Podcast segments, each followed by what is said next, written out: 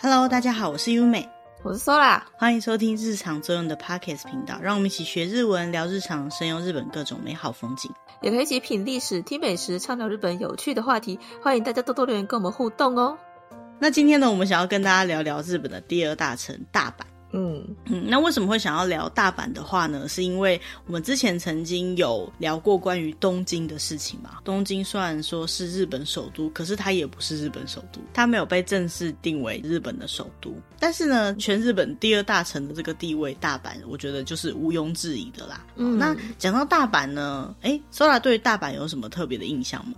好像都吃的哎，章鱼烧啊，大阪烧。之类的，我们找到一篇文章啊，哈，有讲到说日本其他的地方的人对于大阪这个地方的印象是什么？嗯、那这里面有蛮多东西，像刚刚讲的大阪烧啊、章鱼烧啊。然后如果讲到这个地方的氛围的话，多半都会用热闹啊、热情啊、友善啊、阳光啊这样子的字眼来形容。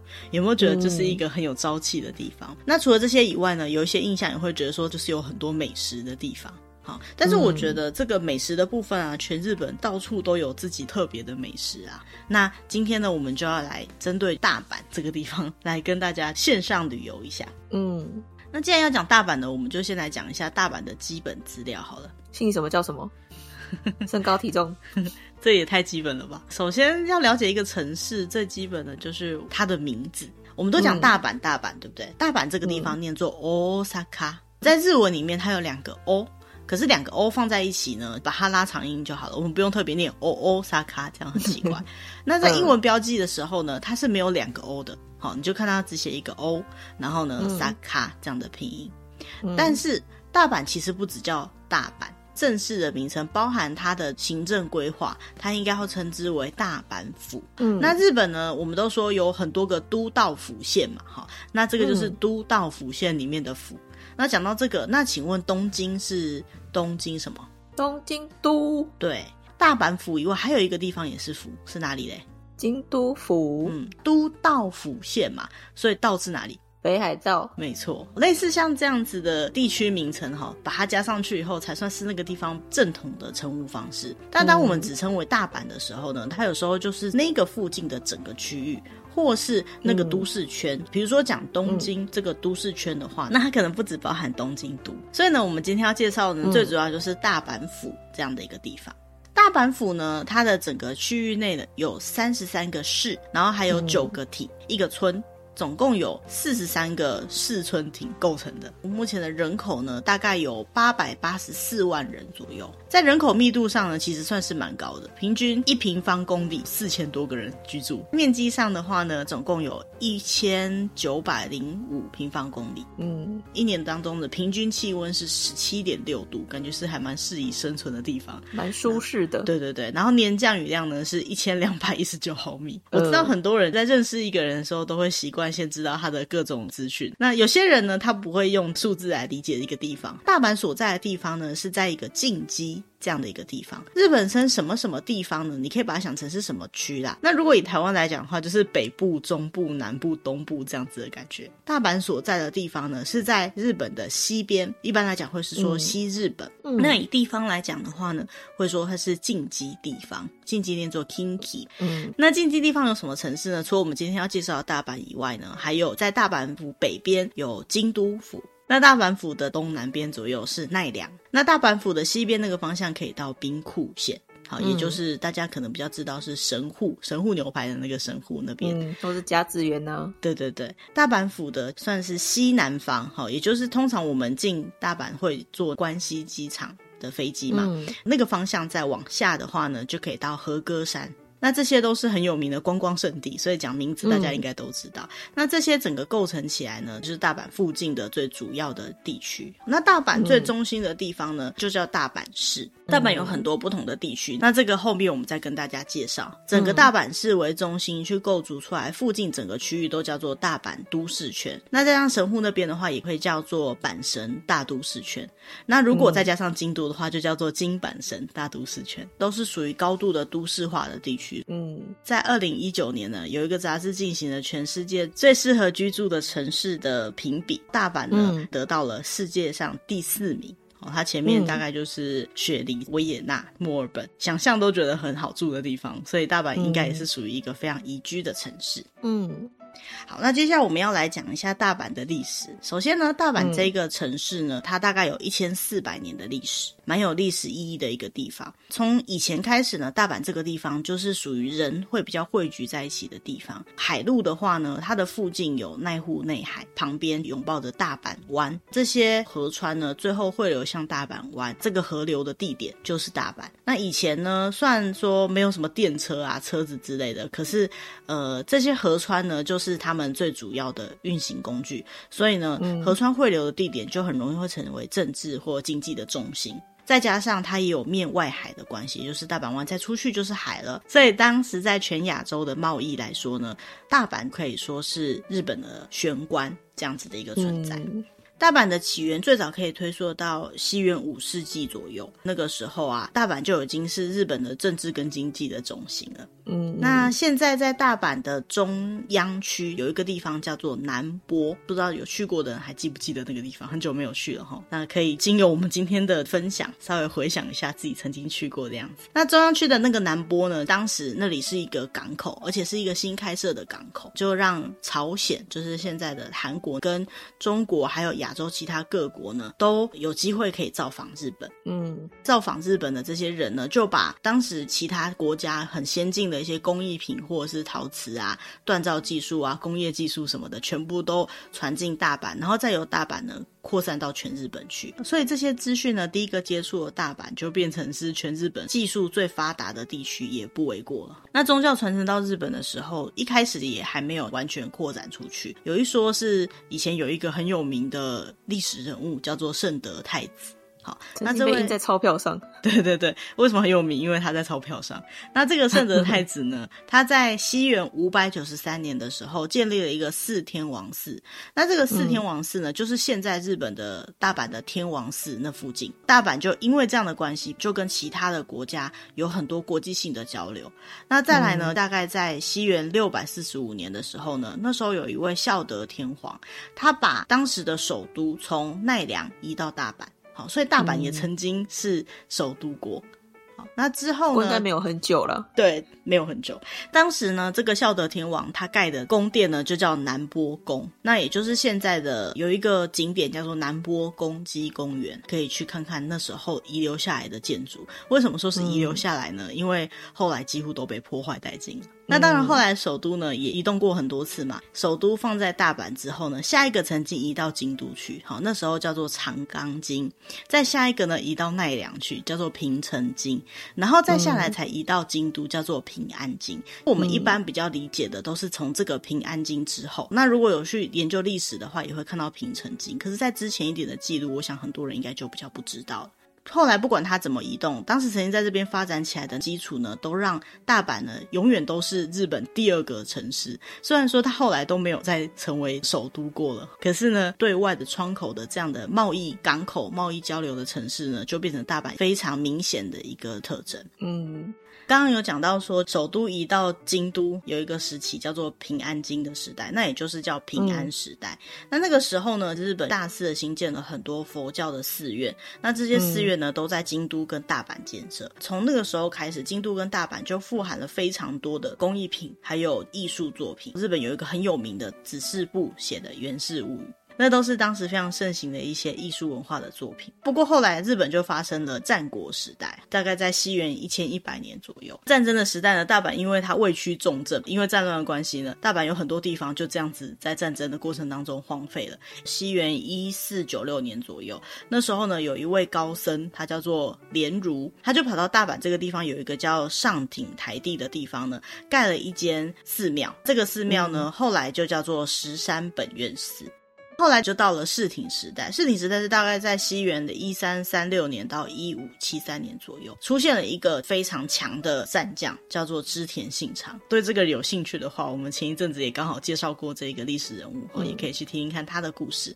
那时候呢，他为了要一统天下，他就开始在全日本进行讨伐。嗯，对他来讲呢，除了跟他敌对的势力以外，还有一方的势力非常难攻，就是宗教的军队。这些僧兵们呢，最后他们固守。守的其中一个地方，就是我们刚刚提到的大阪的这个上庭台地，也就是刚刚那个莲如和尚建立的十三本院寺。因为它是一个台地的地形，只要站在台地上，你就可以对整个大阪的城市啊、地景啊，就可以一览无遗。它对于战争来讲是一个非常好的地方。再来就是上庭台地呢，非常靠近大阪湾，就是一个。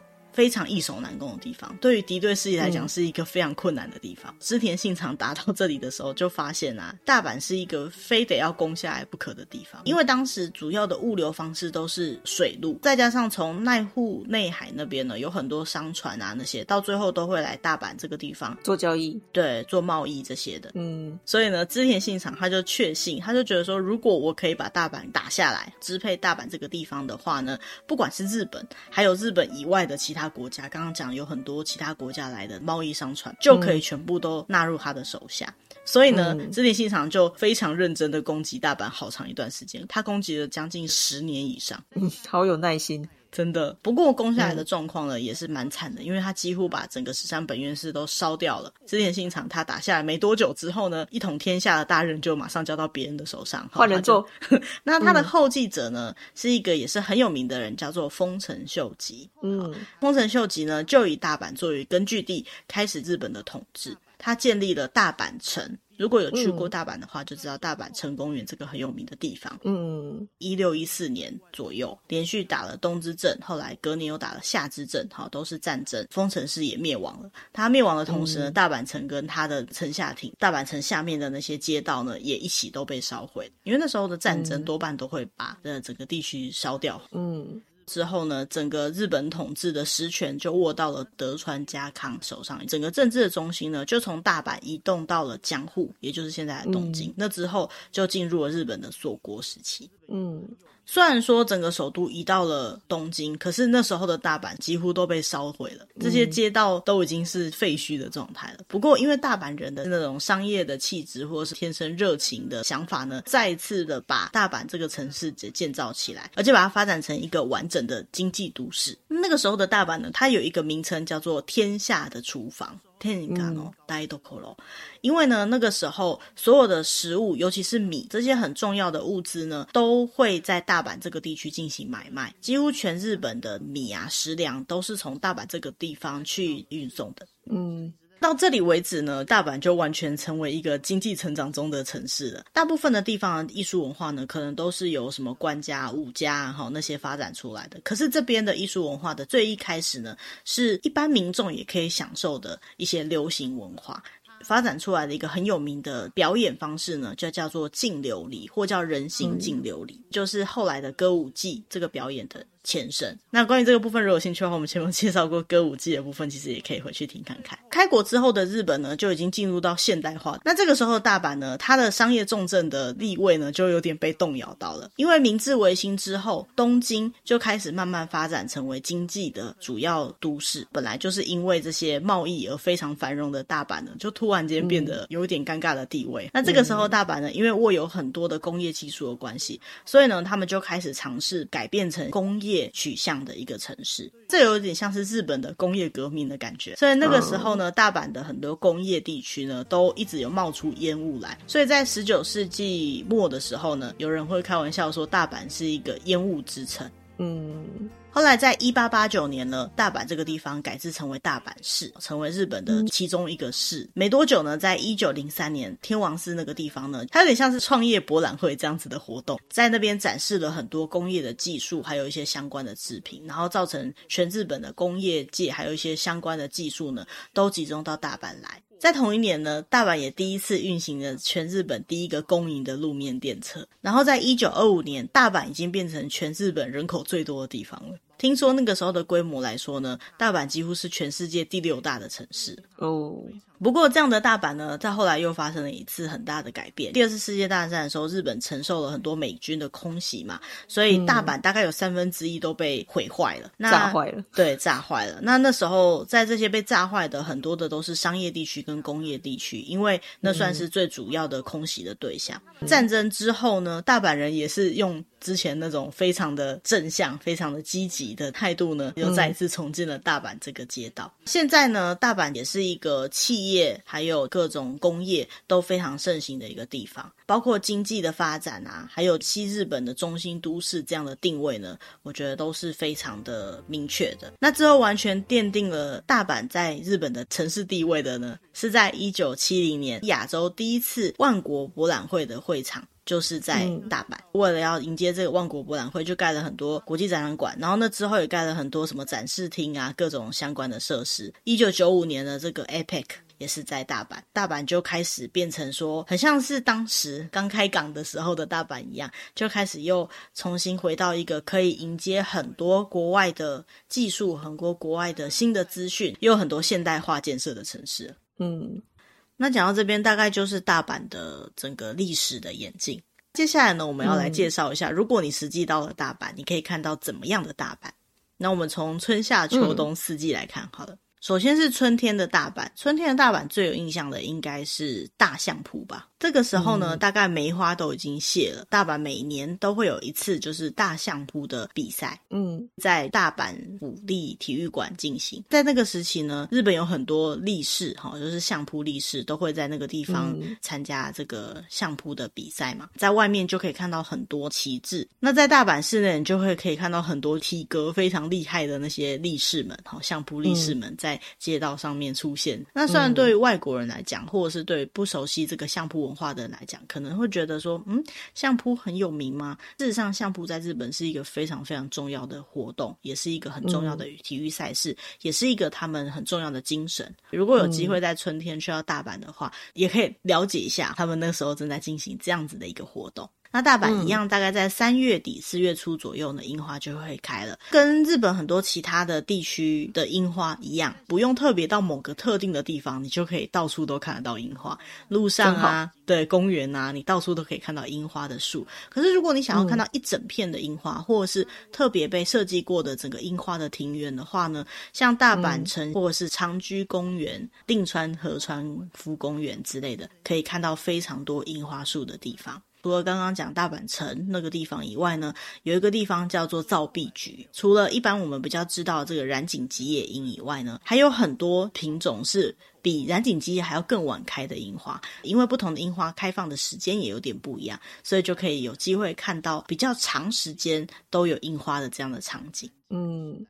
那接下来我们来讲大阪的夏天。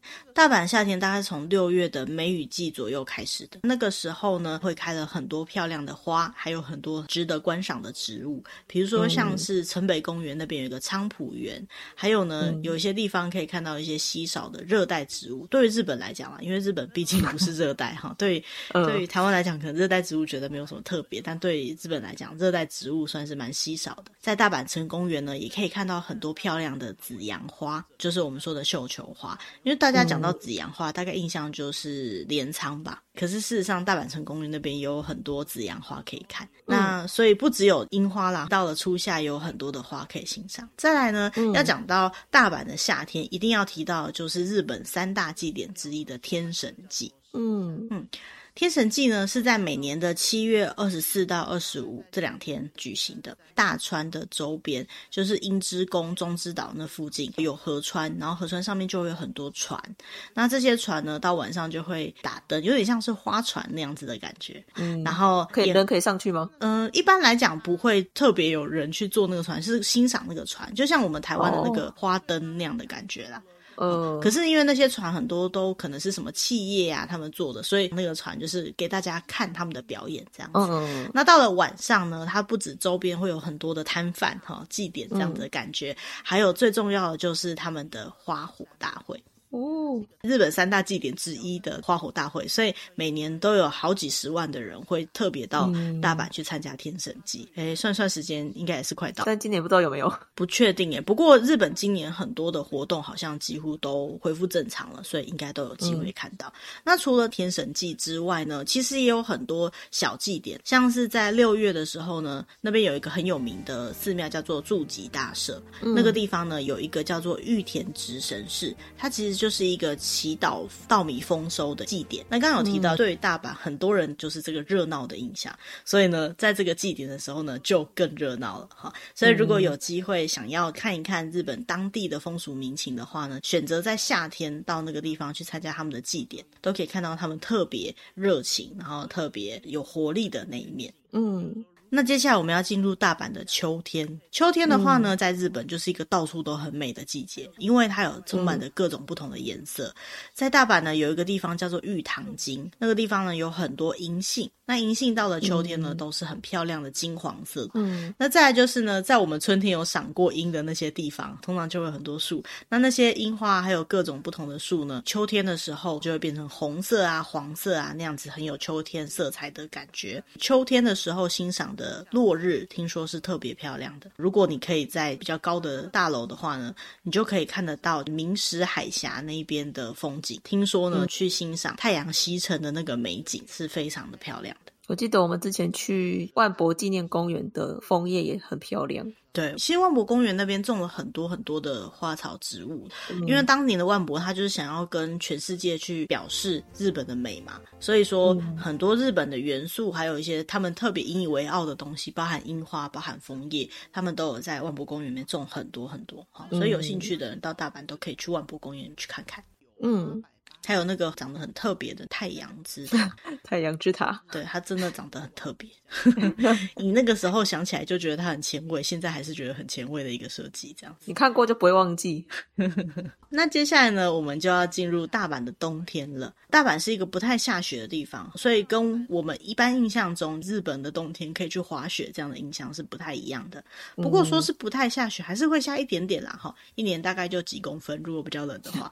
你有遇到过吗？我有遇到过，我在日本的时候有遇到大阪下雪，可是很难到积雪的程度啦，就是一点点。正在下的时候，地上会有一点，嗯、一停没多久就没有了。不过也因为它会下一点点雪的关系，所以如果你到他们的庭园，他们下雪的那个感觉，跟真的在比较北边的日本的庭园的感觉又不太一样。如果雪下很多，就是全部都是白色的，可是下一点点，对，你就会有真的那种撒上糖霜那样子的感觉，所以其实是很美的。那大阪的冬天如果没有雪景的话，要看什么呢？很推荐大家在圣诞节的时候去看他们的圣诞灯饰。嗯，其实到了冬天，为了庆祝圣诞节的关系，所以到处都有灯饰，很多地方的晚上呢都会打灯。嗯，然后还有街道啊什么都会装扮的很漂亮。那这个部分，我想不只是大阪啦，哈，东京或是名古屋那些比较大的城市都可以看到这样的风景。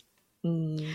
到了新年的时候，日本都会去做新年参拜。嗯，在大阪这边呢，从古到今都有很多很多的商人，还有很多的企业家。嗯，商人们呢，他们在大阪都会特别去做一个叫做十日戒的这个活动。那什么叫十日戒呢？就是在新年的期间，他们要去参拜惠比寿神。嗯，惠比寿神呢，在日本就是祈祷商业繁盛的一个神明，所以大阪人就一定会去拜这个惠比寿神。嗯、然后再来就是一月左右呢，以前大阪的话都会办一个叫做大阪国际女子马拉松，所以呢，哦、你就会看到那个时候呢，街道上有很多女性的马拉松选手在那边努力着。呃。嗯那过了一月之后呢，就开始慢慢的进入冬天的最后端，进入春天之前呢，就是梅花开的时候了。那大阪城公园那边的梅林呢，据说也是全日本有名的可以赏梅花的地方，也可以稍微感受到一点春天即将到来的感觉。不过这样说起来，大阪城公园春夏秋冬都有东西可以看呢。对啊，大阪城公园本来就是一个我觉得设计的很精良的地方，四季皆宜，四季皆宜。而且其实大阪城本身那个城里面也可以去参观，而且里面有冷气，对，还有电梯哦。好，那除了大阪的四季之外呢，大阪还有什么东西可以看？比如说像是世界文化遗产百舌鸟古坟群跟古市古坟群，是在二零一九年的七月六号呢被登录到世界文化遗产里面的。嗯，那除了世界文化遗产之外呢，还有一些世界文化财的记录，比如说像是大阪城公园。虽然说现在的大阪城可能是后来再重建了，可是那边有一些大阪城的以前的古迹。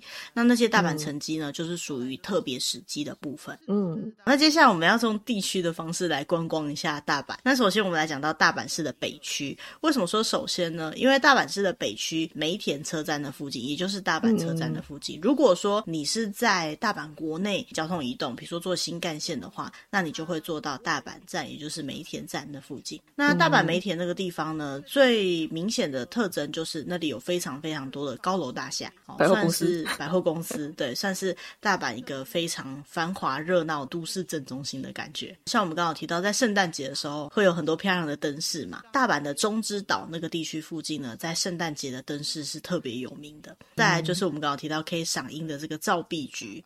再来讲到大阪市的中央区，嗯、最有名的就是我们刚刚提到的大阪城。天守阁哦，那以这个大阪城天守阁为中心呢，旁边有一整片很大片的公园，就叫大阪城公园。刚好提到可以赏梅花、赏樱花、赏枫叶。那大阪城公园本身有一个表演场，比如说演唱会啊，还有一些表演都会在大阪城公园进行。然后也不定时的会有一些市集呀、摊贩会在那边摆摊。中央区基本上就是大阪的发展的精华所在啦。曾经作为日本一小段时间的首都的这个南波宫，它的史迹公公园呢，也是在大阪城的中央区。嗯，去大阪一定会去玩的地方叫做新斋桥道顿崛，对不对？好，新斋桥道顿崛，还有它旁边的美国村、黑门市场、法善寺横丁，也是在大阪市中央区那个地方。嗯。那接下来呢，要讲到是比较南边的。刚刚讲北区、中央区，现在是南边的天王寺区。这个天王寺区呢，嗯、最有名的就是我们刚刚讲的那个圣德太子，他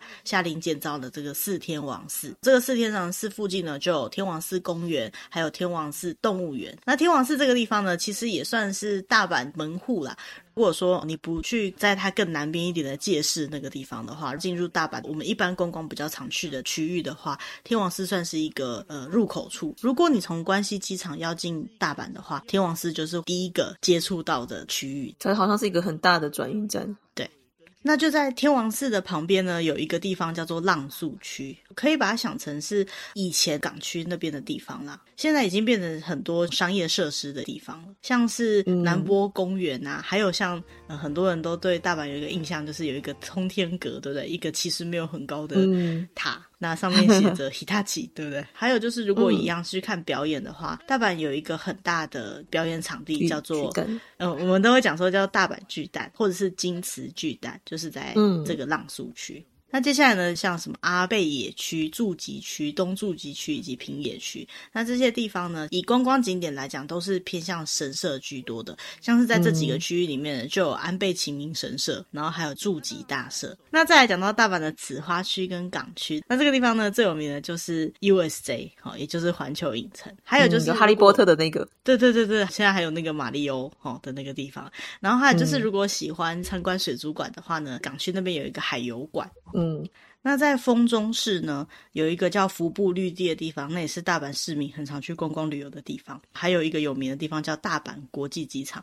那讲到这里，大家就想，哎，那我应该有去过了吧？我去过大阪，应该就是从这个大阪国际机场进去。不是，我们一般进去大阪的这个地方呢，应该是。关西国际机场，那这个大阪国际机场又称为伊丹空港，嗯、是国际机场没错，可是很少有路线会直接飞到那边去，它通常是做国内线使用的啦。嗯、那刚刚讲到那个关西国际机场在哪里呢？它其实是在大阪的西南方，另外盖出来的一个空间，填海填起来的，填海填起来的地方，直接长在海上面。对，那进出这个关西国际机场会经过一条很长的桥，那那条桥的道路，对，也算是这个关西国际机场的一个特有的联络道路。如果大家有印象的话，前一阵子一两年前，前几年有有发生过那条联络道路断掉了，关西国际机场就没有任何路线可以通往那边的一个状况。嗯。剩下来要跟大家介绍的就是有一个地方叫界界市，有一些很有名的地方，比如说第一个就是我们刚刚讲到那个百蛇鸟古坟群，被登记在世界文化遗产上面。除此之外啊，哈、嗯，茶道很有名的这个千利休以前住的老房子也在这个界市。那除了这个以外呢，界、嗯、还有一个很有名的东西叫做菜刀，菜刀，嘿，菜刀。为什么界市的菜刀会很有名呢？首先就是要讲到大阪的饮食文化。我们刚刚讲到说大阪的饮食文化，现代人感觉会觉得是。那些粉做的东西，对不对？大阪有一个很有名的饮食文化，就是跟昆布柴鱼相关的东西。因为大阪这个地方，它就是一个经济重镇嘛，所以在全日本各地的一些食材都会运到大阪这边来。所以大阪这边的人呢，除了商业行为很盛行之外，他们基本上要吃什么都有。那在那个时候呢，嗯、想要追求更好的美食的体验呢，就是他们的商人算是一个趋势吧。那他们日本人特别喜欢吃柴鱼啊、昆布，可以煮出高汤来的这样的食材。那为了要能够切柴鱼或昆布这些很硬的东西呢，所以界那边呢就开始打造出独树一格的菜刀，比如说那个刀尖是弯的的那种菜刀。那像这样子的制刀文化，就慢慢的演变到最后就变成当地一个很独树一格的文化。所以到现在啊，如果你到界那个地方去啊，还可以看到很多跟刀有关的博物馆。不是武器兵器的刀，嗯、是料理用的那种菜刀，所以我就印象很深刻。虽然说我对大阪还算是蛮熟的，有很多地方都去过了，可是借这个地方我就一直没有去过。那时候我不知道这个地方。那我记得我那时候要回国的时候，我妈就跟我讲说，她想要去大阪的借这个地方。为什么要去借那个地方？有点偏僻的地方。对，那他那个借那个位置，就是你基本上一定会经过那附近。就是你如果从关西机场要进大阪市区的话，一定会经过。刚刚说。玄关口在天王寺的话，那就是在还没有进玄关的地方，在那个进去的那个路线上。那、嗯、我想说，为什么要去借那边呢？他就跟我说，他要去买菜刀。借的菜刀很有名吗？带回得了台湾吗？当然是不可以随身行李啦，放在那个行李箱里面应该是可以的。嗯、大阪的菜刀远近驰名。嗯。好，那最后呢，要离开大阪之前哈，我们想要再来讲讲大阪的好吃的东西。那在大阪呢，有名的东西除了我们刚刚讲的像是高汤以外呢，大阪还有几个比较有名的美食文化。首先讲到大阪的料理，必须要讲的就是始末之心。始就是开始的始，末就是最后终端的这个末，末端的末。那始末的意思呢，就是这个食材从最开始料理它到最后从头到尾的意思。那为什么大阪会有始末的料理这样的概念？是因为大阪早期啊，就是商人的重镇。那这些商人呢，嗯、他们讲求高效率，而且呢，妥善的运用。所以呢，嗯、他们就会觉得说，如果买一只鱼，然后这只鱼它没有很贵，可是呢，因为它没有很贵的关系，所以它的头或者是哪个部分不适合吃。那这样子的话呢，这只鱼就没有被妥善的运用。但相对来讲，如果是比较高级的鱼，那因为它很贵的关系，再加上它可能整体的品质都是很好的，所以呢。它不管是头还是骨头，全部都可以拿来做料理。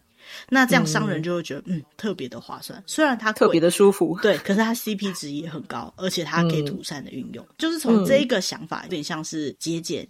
小气，以台湾来讲，就是呃什么什么文化，克什么文化的哈，像这样子的感觉哈，其实就是一个不浪费的心态啦，哈，就造就了大阪很喜欢把什么东西、什么料理、什么食材都从头料理到尾，从头吃到尾。所以呢，在大阪你会看到一些很特别的料理，比如说煮鱼骨或者煮鱼头之类的，那个在其他的地区可能比较看不到的状况。大阪本身就是一个很有山珍海味的地方，所以这些商人们他们在追求这个山珍海味的过程当中。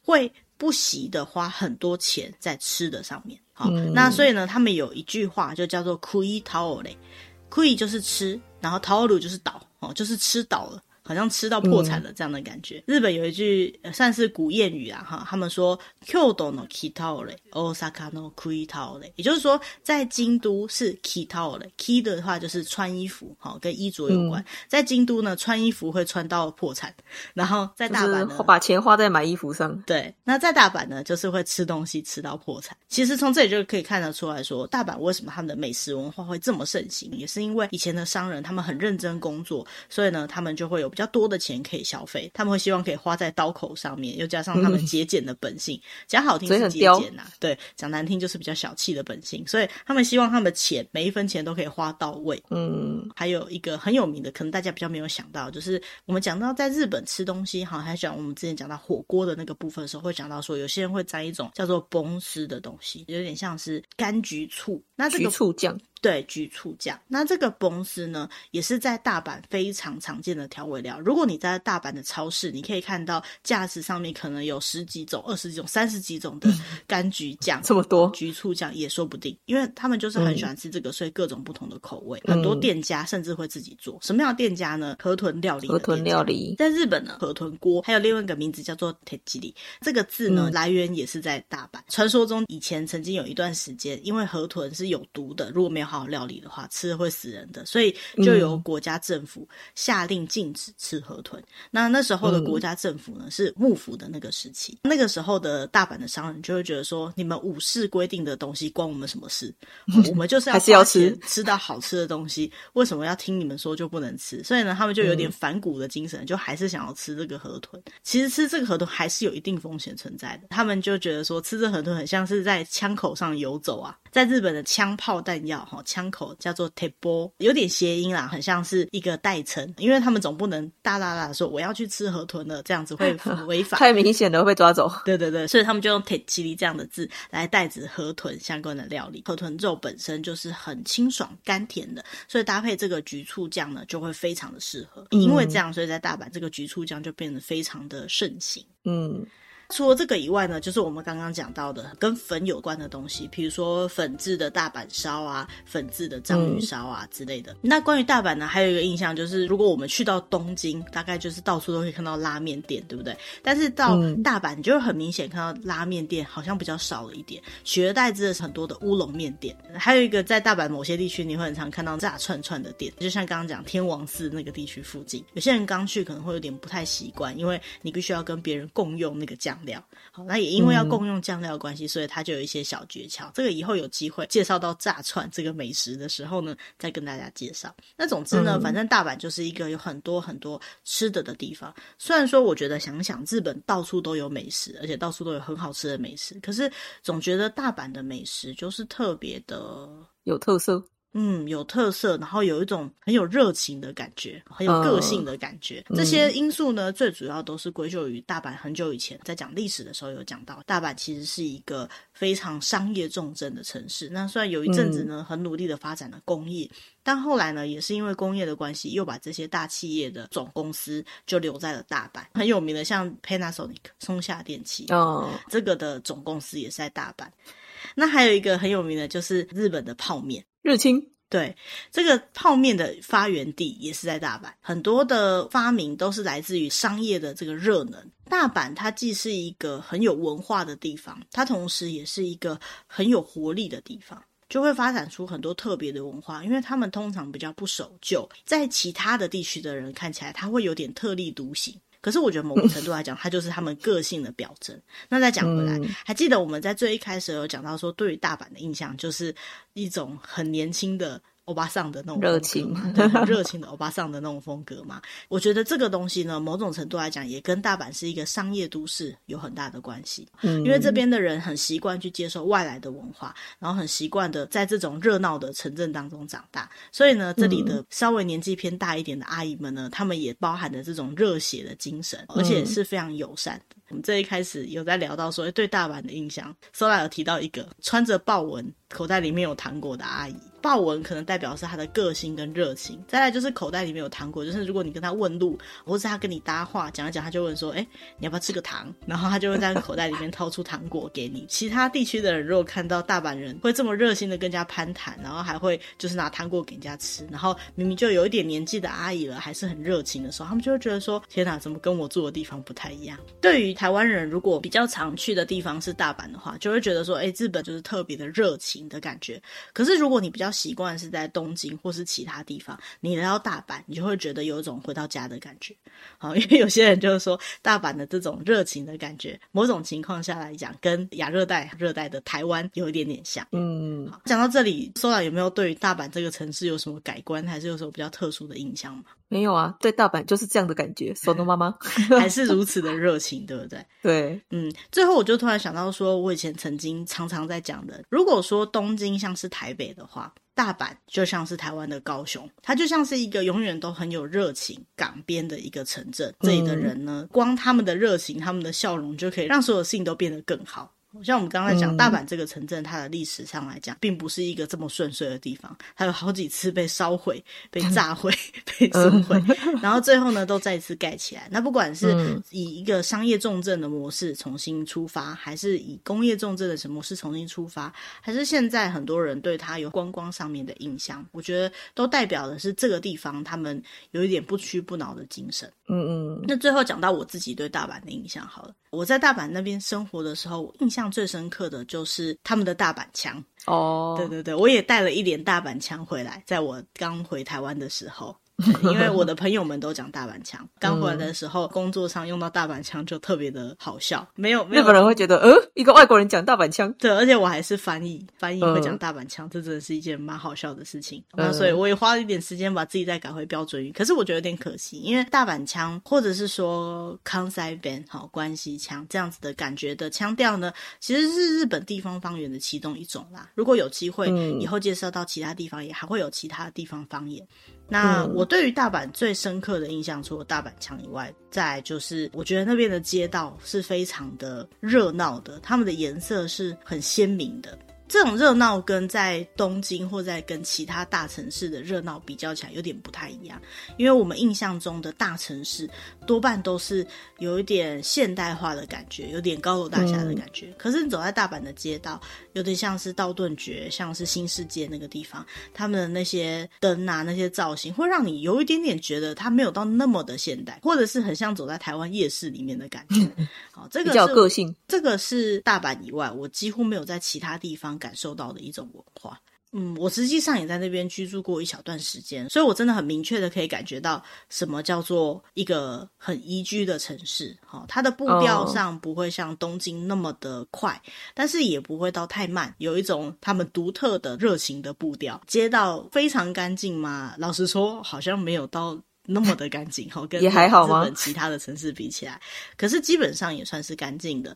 然后去哪里都还蛮方便的。嗯、居住上来讲，我觉得它整体的物价什么的感觉不像东京那么高。不过毕竟是大城市啦，哈、嗯，也不可能会太低。但是也因为就是这种热情的感觉，所以呃，有些人如果听不懂大阪腔，在那边听到店家的人使用大阪腔，然后讲话比较大声，就会觉得店家老板生气了。我有听过有朋友说，他们对大阪的印象就是大阪人好像很容易生气，因为讲话。很大声，我们都会觉得说日本讲话比较轻声细语一点嘛，哈、嗯，可是那边可能是商业的重镇啊，哈，那种叫卖的那种感觉，就会让整个城市的氛围跟其他地方蛮不一样的。嗯，那今天介绍大阪就大概到这个地方，希望说开放之后可以很快的有机会回到我的这个第二故乡。我都说大阪是我的第二故乡，嗯、再一次品尝那边的美食啊，然后去感受那边的文化热度。嗯，那今天主题大概到这边。如果喜欢我们的主题的话呢，以后有机会我们也会走遍日本各个都道府县，好，跟大家介绍那边的一些特色啊，或者是美食。如果你有想要听到我们介绍哪个地方或什么样的主题的话，也欢迎透过节目。下面的资讯栏、email，然后也有我们的社群软体的连接，可以跟我们联络，告诉我们你想要听的东西，让我们帮你准备。嗯，当然，如果你喜欢我们的节目的话呢，也欢迎按赞、订阅或跟可能会喜欢这样主题的朋友分享，或许会成为你们未来的话题，也说不定哦。今天就到这边，嗯、谢谢大家，拜拜，